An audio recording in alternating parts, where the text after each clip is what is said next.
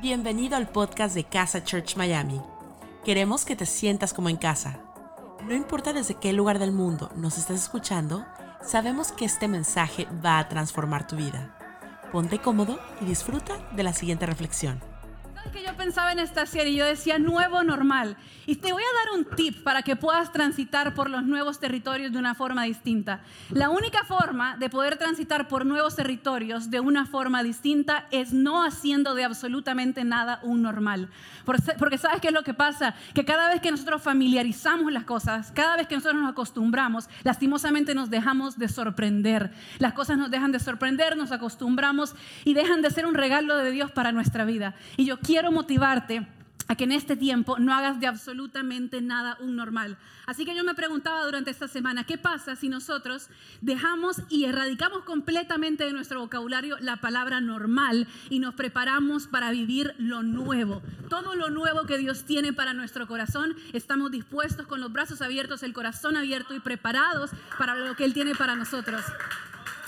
Hace un par de semanas atrás estaba viendo, entre comillas, porque la verdad es que yo me quedo dormida siempre durante el primer minuto de la, de la película. Entonces empezamos a ver una película con mi, con mi esposo. Me encanta porque yo las, yo las escojo. Perdón por eso. Yo las escojo y luego me quedo dormida. Entonces estábamos escogiendo una película con mi sobrinito y escogimos la película de Toy Story. Ahora, no me pregunten si fue en el principio o en el medio, porque la verdad es que no me acuerdo, me quedé dormidísima. Pero hay algo particular y es que yo hace aproximadamente 10 años vi la película de, Toy Story y me sorprendió que en esta película, Toy Story 4, todavía estaba y existía Woody. No sé si conocen a Woody, es este personaje que sale aquí en pantalla de este lado, sale aquí este personaje y este personaje es un personaje que duró y duró tras todas las temporadas de esta película. Y es impresionante, ¿sabes por qué? Porque yo creo que este personaje estaba hecho para dudar para durar. ¿Y sabes lo que hizo que ese personaje durara? Es que se adaptó. Se adaptó a las distintas temporadas y eso es lo que te vas a dar cuenta durante todas esas películas, quizás, porque yo no la vi. y el mensaje del día de hoy, que tengo una palabra hermosa para ti, y este es el título del mensaje, y es hecho para durar. Estás hecho para durar. Dios te ha escogido. Dios ha puesto en tu corazón un propósito. Él te creó con un propósito. Y nosotros escuchamos esto muchísimas veces. Escuchamos que Dios nos ha creado a nosotros con un propósito específico. No sé si a veces lo creemos completamente, pero yo estoy segura que Dios nos creó a nosotros con un propósito específico fuimos escogidos, fuimos ungidos, fuimos apartados. Y eso es lo que tengo para decirte. Ahora, no termina ahí, porque lo hermoso de Dios es que Dios crea para que nosotros sigamos creando. Él crea para que nosotros sigamos creando. Ahora, Él puso características únicas y originales en tu vida. Características únicas que nadie, nadie más tiene. Ahora, nos toca a nosotros seguir desarrollando lo que Él empezó a crear. Y para eso, en el día de hoy quiero hablarte acerca de la vida de Josué.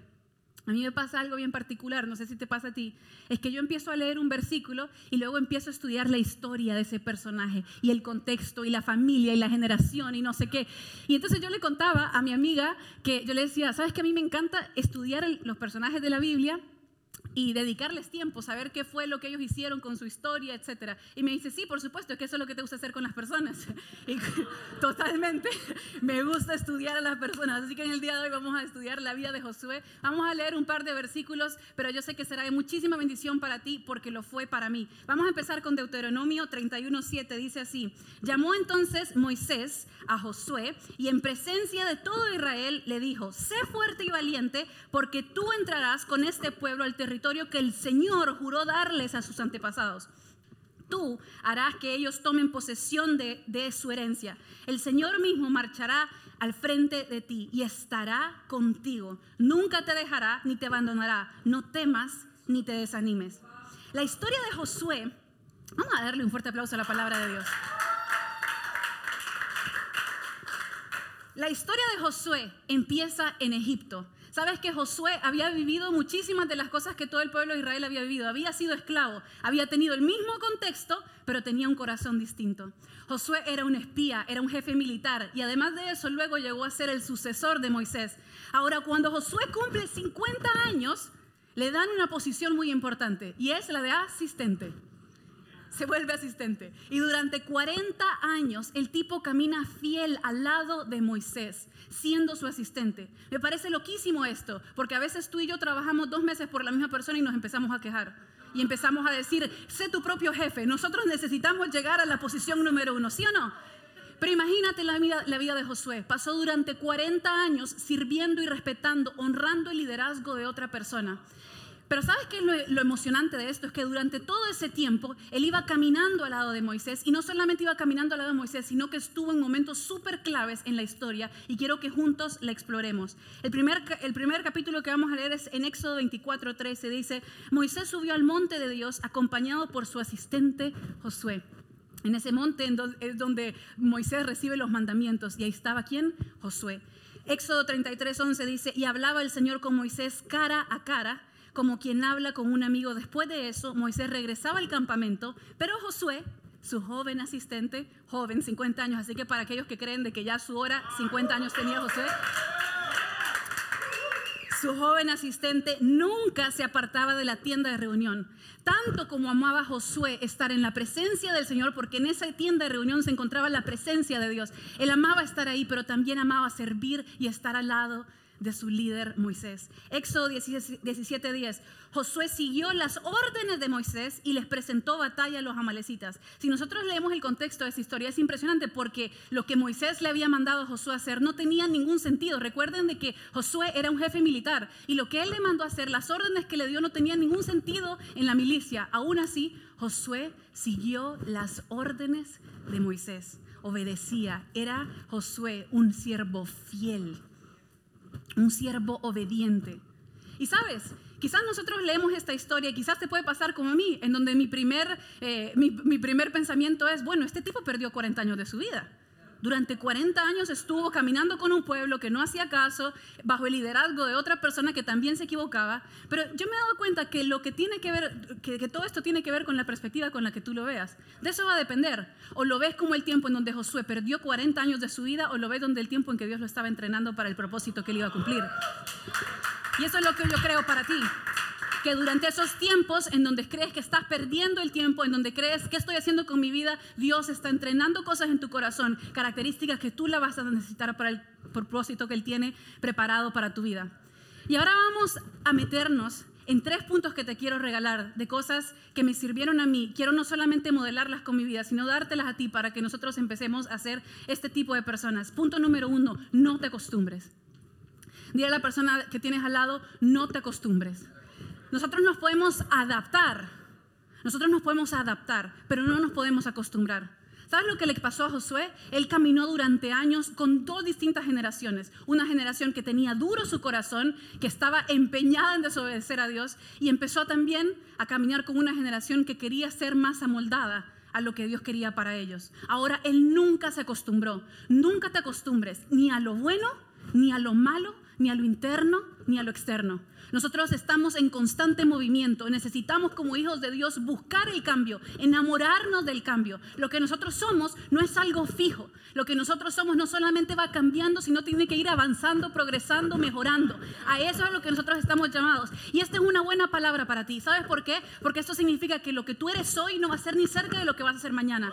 Lo que Dios tiene preparado para tu futuro es muchísimo más grande de lo que tú te imaginas. Y quiero regalarte esta frase. Quiero regalarte esta frase para durar necesito progresar.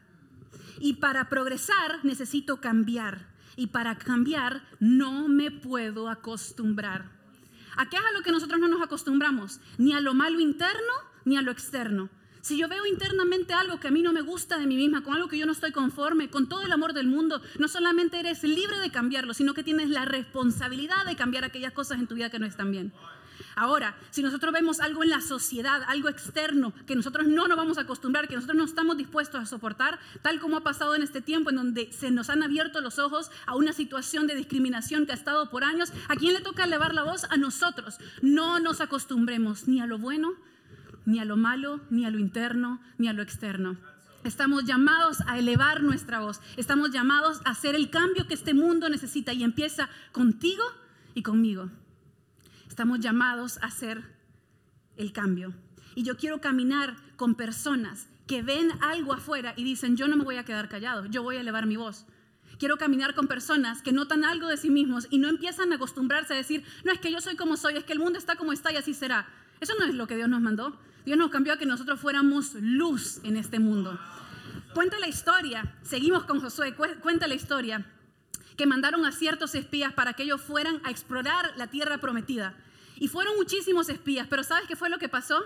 Que vinieron con un reporte negativo, menos dos personas, Josué y Caleb. Y fíjate lo que dice Números 14. Este, este, este ah, está hablando Josué y dice, le dijeron a toda la comunidad israelita, la tierra que recorrimos y exploramos es increíblemente buena. ¿Saben lo difícil? Porque ahora es fácil decir sí, pararse y levantar la voz y a pesar de que todo el mundo esté dando un reporte negativo, levantar y decir la voz, yo no pienso de eso. Ahorita es fácil decir eso, pero la realidad es que era un pueblo completo, eran los otros espías también que habían ido que no pensaban igual. Pero ¿sabes qué es lo que pasa? Que cuando nosotros no nos acostumbramos, cuando aprendemos a levantar la voz y decidimos que nosotros somos el cambio que este mundo necesita, pues entonces Dios nos bendice eso. Porque más adelante en números dice, Josué y Caleb animaron al resto a confiar en Dios y poner fe. Y, por su fe y su obediencia, solo ellos entraron a la tierra prometida. Por su fe y por su obediencia. Ahora, tampoco nos acostumbramos a las cosas buenas, ni a las cosas internas, ni a las externas. ¿A qué me refiero con esto? Mi suegra, que es una mujer súper sabia, ella tiene un dicho muy conocido que dice, lo bueno es enemigo de la excelencia. Lo bueno es enemigo de lo excelente. ¿Qué significa esto? Que si estás en un buen tiempo, si ves cosas buenas que están pasando alrededor tuya, todavía pueden ser aún mejor. Y nosotros somos agradecidos pero no nos conformamos. Nosotros estamos contentos con lo que Dios nos da, pero no nos conformamos. Sabemos que de la mano de Dios siempre hay más. No nos conformamos ni a lo malo ni a lo bueno, porque sabemos que Dios constantemente nos va a llevar a un mejor en mejor, de victoria en victoria, como cantidad de veces hemos cantado. Ahora, hay una cualidad en la vida de Josué que es indiscutible, y es que Josué era fiel. Y este es mi segundo punto para ti. Sé fiel. No te acostumbres y sé fiel. Sabes que nosotros todos tenemos un llamado para nuestra vida en este mundo. ¿Qué significa un llamado? Es cuando Dios te dice, yo te escogí a ti y tengo un propósito para tu vida. Y cuando nosotros tenemos un llamado, como lo tenía Josué, eso empieza a influenciar todo lo que tú haces en tu vida. Tus relaciones, tus decisiones, cómo llevas tu vida, cómo te llevas con las personas. Tu llamado necesita empezar a influenciar absolutamente todo lo que tú hagas. Ahora te quiero decir algo, y es que por más que es cierto que tus habilidades, tu conocimiento y tu experiencia te van a llevar muy lejos, todas estas cosas estarán siempre condicionadas por el estado de tu corazón. ¿A qué me refiero yo con el estado de tu corazón? La característica número uno del cristiano tiene que ser la fidelidad. Y la fidelidad es algo que nosotros necesitamos practicar constantemente. Lo necesitamos poner en práctica y eso tiene que ser evidente a nuestros ojos. Y mi pregunta para ti en este día es, ¿estás siendo una persona fiel? ¿Tienes un corazón lleno de fidelidad para con Dios y para con otras personas? ¿Qué significa un corazón fiel? Es un corazón agradecido. Es un corazón confiable. Es un corazón que no se acostumbra. Ahora, si tú me dices, bueno, ¿será que hay una fórmula para saber qué es la fidelidad? Claro que sí hay una fórmula. Obediencia más decisión. Marcela, ¿pero de dónde sacas esto? Eso está en Deuteronomio, que es la oración que le dicen comúnmente el Shema. Y el Shema es una oración que Moisés creó para un pueblo, para que el pueblo empezara a ser fiel con el nuevo pacto que Dios estaba haciendo con ellos. Que esta generación no fuera como la generación pasada. Y saben, está en Deuteronomio 6, 4, 5 y dice así, Escucha, y vamos a volver sobre esta palabra, escucha Israel. El Señor nuestro Dios es el único Señor. Ama al Señor tu Dios con todo tu corazón y con toda tu alma y con todas tus fuerzas. Esas palabras, escucha, di a la persona que tienes al lado y escribe en el chat, escucha y ama. Escucha y ama. Esas dos palabras en hebreo, escucha significa obediencia sé obediente. Y ama no habla de un amor de mariposas, habla de un amor de decisión. Escucha y ama, sé obediente y toma la decisión que por siempre vas a amar a tu Dios. Ahora, hay algo particular acerca de la fidelidad y es que a veces no es recíproca. Es que a veces no se nos devuelve con la misma moneda que nosotros, que nosotros pagamos. A veces nosotros vamos a ser fiel y las personas que están alrededor nuestro no van a ser fiel. Ahora, eso no es excusa para que tú le hagas lo mismo a esa persona. Ahora, obviamente que si estás en una pareja y quizás esa persona te fue infiel y si tú has orado al Señor y tu decisión es dejar a esa persona por algo emotivo, ¿sabes qué? Cae dentro de la misma situación porque nosotros necesitamos ser fiel a Dios, fiel a las personas, pero también fiel con nosotros mismos. Ahora, lo que yo me refiero es que esto no es una excusa para que tú empieces a hacer lo mismo para con otras personas. La actitud de otras personas no tiene que determinar lo que tú haces y lo que está en tu corazón. Ahora, yo tengo que ser obediente con Dios y amarlo por el resto de mi vida. Así yo estoy demostrando ser fiel para con Él. Ahora, ¿cómo hago para demostrarle fidelidad a las personas con las que yo tengo al lado? Porque saben que es, algo interesante acerca de la fidelidad, es que la fidelidad es vertical y es horizontal. Si nosotros vemos en la vida de Moisés, él se dedicó a honrar y a servir, a honrar y a servir. Servía a Dios, pero también servía a Moisés. Él le dedicó una gran porción de su vida a servir a otra persona. Y la máxima expresión de fidelidad de Josué para con Dios se la mostró en Moisés, siendo fiel con la persona que él tenía al lado. Y aquí viene mi segunda pregunta para ti. ¿A quién estás sirviendo? ¿A quién le estás sosteniendo la escalera? Porque te quiero contar algo, y es que la honra y el servicio nunca regresarán vacíos para tu vida. Nunca regresarán vacíos. Porque esa es, una característica que viene de tu corazón. Ahora, cuando tú honras a otra persona, cuando tú le sirves a otra persona, entonces empiezas a cosechar aún hasta de las cosas que ellos están haciendo, porque empiezas a aprender de lo que ellos hacen. Todas pequeñas oportunidades en tu vida que tengas para aprender de otros, tómalas. Tómalas. Yo tengo una perrita es así de chiquitita, es básicamente mi hija. O sea, yo la amo con todo mi corazón, con toda mi vida, con todo mi cuerpo. Eh, yo la adoro, mi perrita. Y Zoe tiene algo bien particular que cada vez que nosotros vamos a la cocina, nosotros abrimos una bolsita o lo que sea que sea, la tipa sale corriendo picada a la cocina, eh, porque ella sabe que de lo que sea que nosotros estemos preparando, algo se va a caer, alguna bendición se va a caer. ¿Y sabes qué es lo que pasa? Que lo que para otras personas son migajas, para ella es su alimento. Y yo he aprendido en mi vida y he decidido que con quien sea que yo camine en esta vida y lo que sea que se vaya cayendo para mí, de lo que esa persona va cosechando, yo también voy cosechando para mi vida y voy aprendiendo. He decidido en mi vida que yo vine a este mundo a honrar, a servir y aprender de otras personas. Sabes que distintas oportunidades van a venir a tu vida. Y estoy segura de eso. Ahora, las mejores oportunidades a tu vida van a venir cuando tú eres fiel. Oportunidades van a venir. Las mejores solamente a las personas que son fiel. Y ahora, estamos llegando al final. Hemos honrado, hemos servido, aprendemos de otros.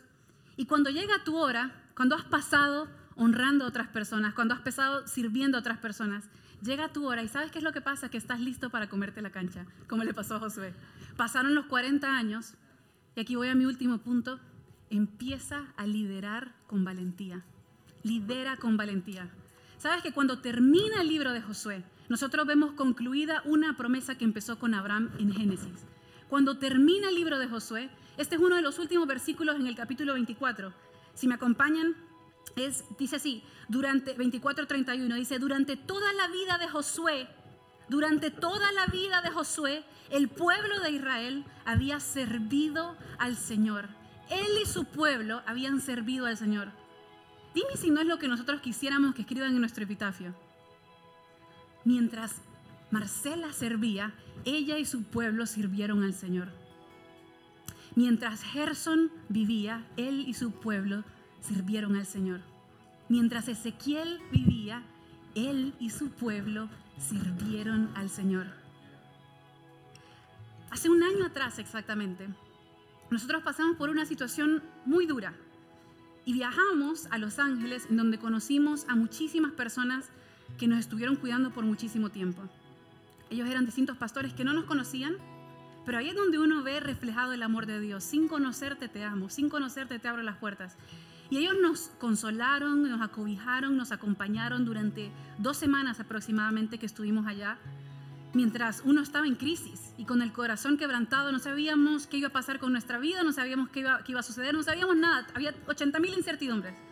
Y hubieron dos pastores específicamente que nos acompañaron, nos, nos sacaban a comer, nos sacaban a tomar café. Y eh, seguimos en relación con ellos durante todo el año.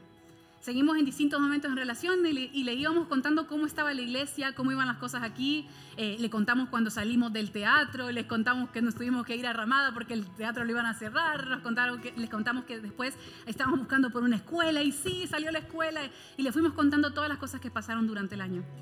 Ahora, en mayo se cumplió un año del momento en que mi suegro se quitó la vida.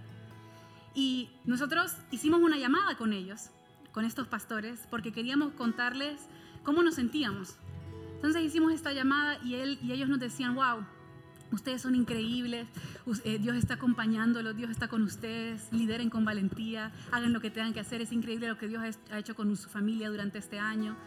Y tantas cosas lindas que nos dijeron. Pero ese día, Él me dijo algo, Él nos dijo a ambos algo que nunca se me va a olvidar. Y ese día yo decidí cuál iba a ser el título de esta enseñanza. Y es que me dijo esto, Digo, Marcela Ezequiel, lo que pasa es que ustedes están hechos para durar. Tú, mi amigo, mi amiga, estás hecha para durar. Cuando yo corté esa llamada, yo me toqué mi corazón y yo dije, sí, Señor, yo estoy hecha para durar. Tú pusiste un propósito en mi corazón y yo me voy a encargar de desarrollarlo, de avanzarlo, de progresarlo hasta más no poder, hasta el último día de mi vida, Señor. Yo prometo servirte, yo prometo serte fiel. Yo prometo, Señor, que lo que sea que pongas en mis manos, eso va a crecer y eso va a progresar. Y esa es la decisión de vida que yo tomé durante este tiempo. Y es la decisión que yo te quiero invitar a que tomes. No te acostumbres. Sé fiel. Sé fiel con Dios, con las personas y contigo mismo. Y después Empieza a liderar con valentía. Sé valiente. No dejes que los miedos, ni las inseguridades, ni los malos pensamientos te detengan. Sé valiente. Empieza a liderar con valentía. Sé audaz, porque tú y yo estamos hechos para durar. Quiero invitarte a que puedas cerrar tus ojos y me dejes orar por ti. Señor, te damos gracias por este día. Primero te damos gracias porque eres un Padre fiel. Eres un Padre que eres fiel para con nosotros, no importando lo que nosotros hacemos. Mi Dios, en tu corazón está constantemente el deseo de reconciliarte con nosotros. Te amamos con toda nuestra vida, Señor. Prometemos en este día que nosotros vamos a durar en el propósito que tú has puesto en nuestro corazón. Levantamos nuestra mano y decidimos que en el día de hoy nosotros vamos a ser valientes. Decidimos que no nos vamos a acostumbrar. Y por sobre todas las cosas, mi Dios, vamos a ser fiel contigo hasta el último día. Te amamos con todo nuestro corazón. En el nombre poderoso de tu Hijo Jesús. Amén y amén. Gracias por habernos acompañado en esta enseñanza de Casa Church Miami. Esperamos que haya sido de mucha ayuda te invitamos a que lo compartas en tus redes sociales y que nos dejes tus comentarios. Para más información de nuestras actividades o para conocer más de nuestra iglesia, puedes ingresar en casachurch.miami y seguirnos en nuestras redes sociales. Antes de despedirnos queremos declarar bendición sobre tu vida. Que el Señor te bendiga y te guarde, que haga resplandecer su rostro sobre ti, que tenga de ti y de nosotros misericordia y que ponga en tu vida paz.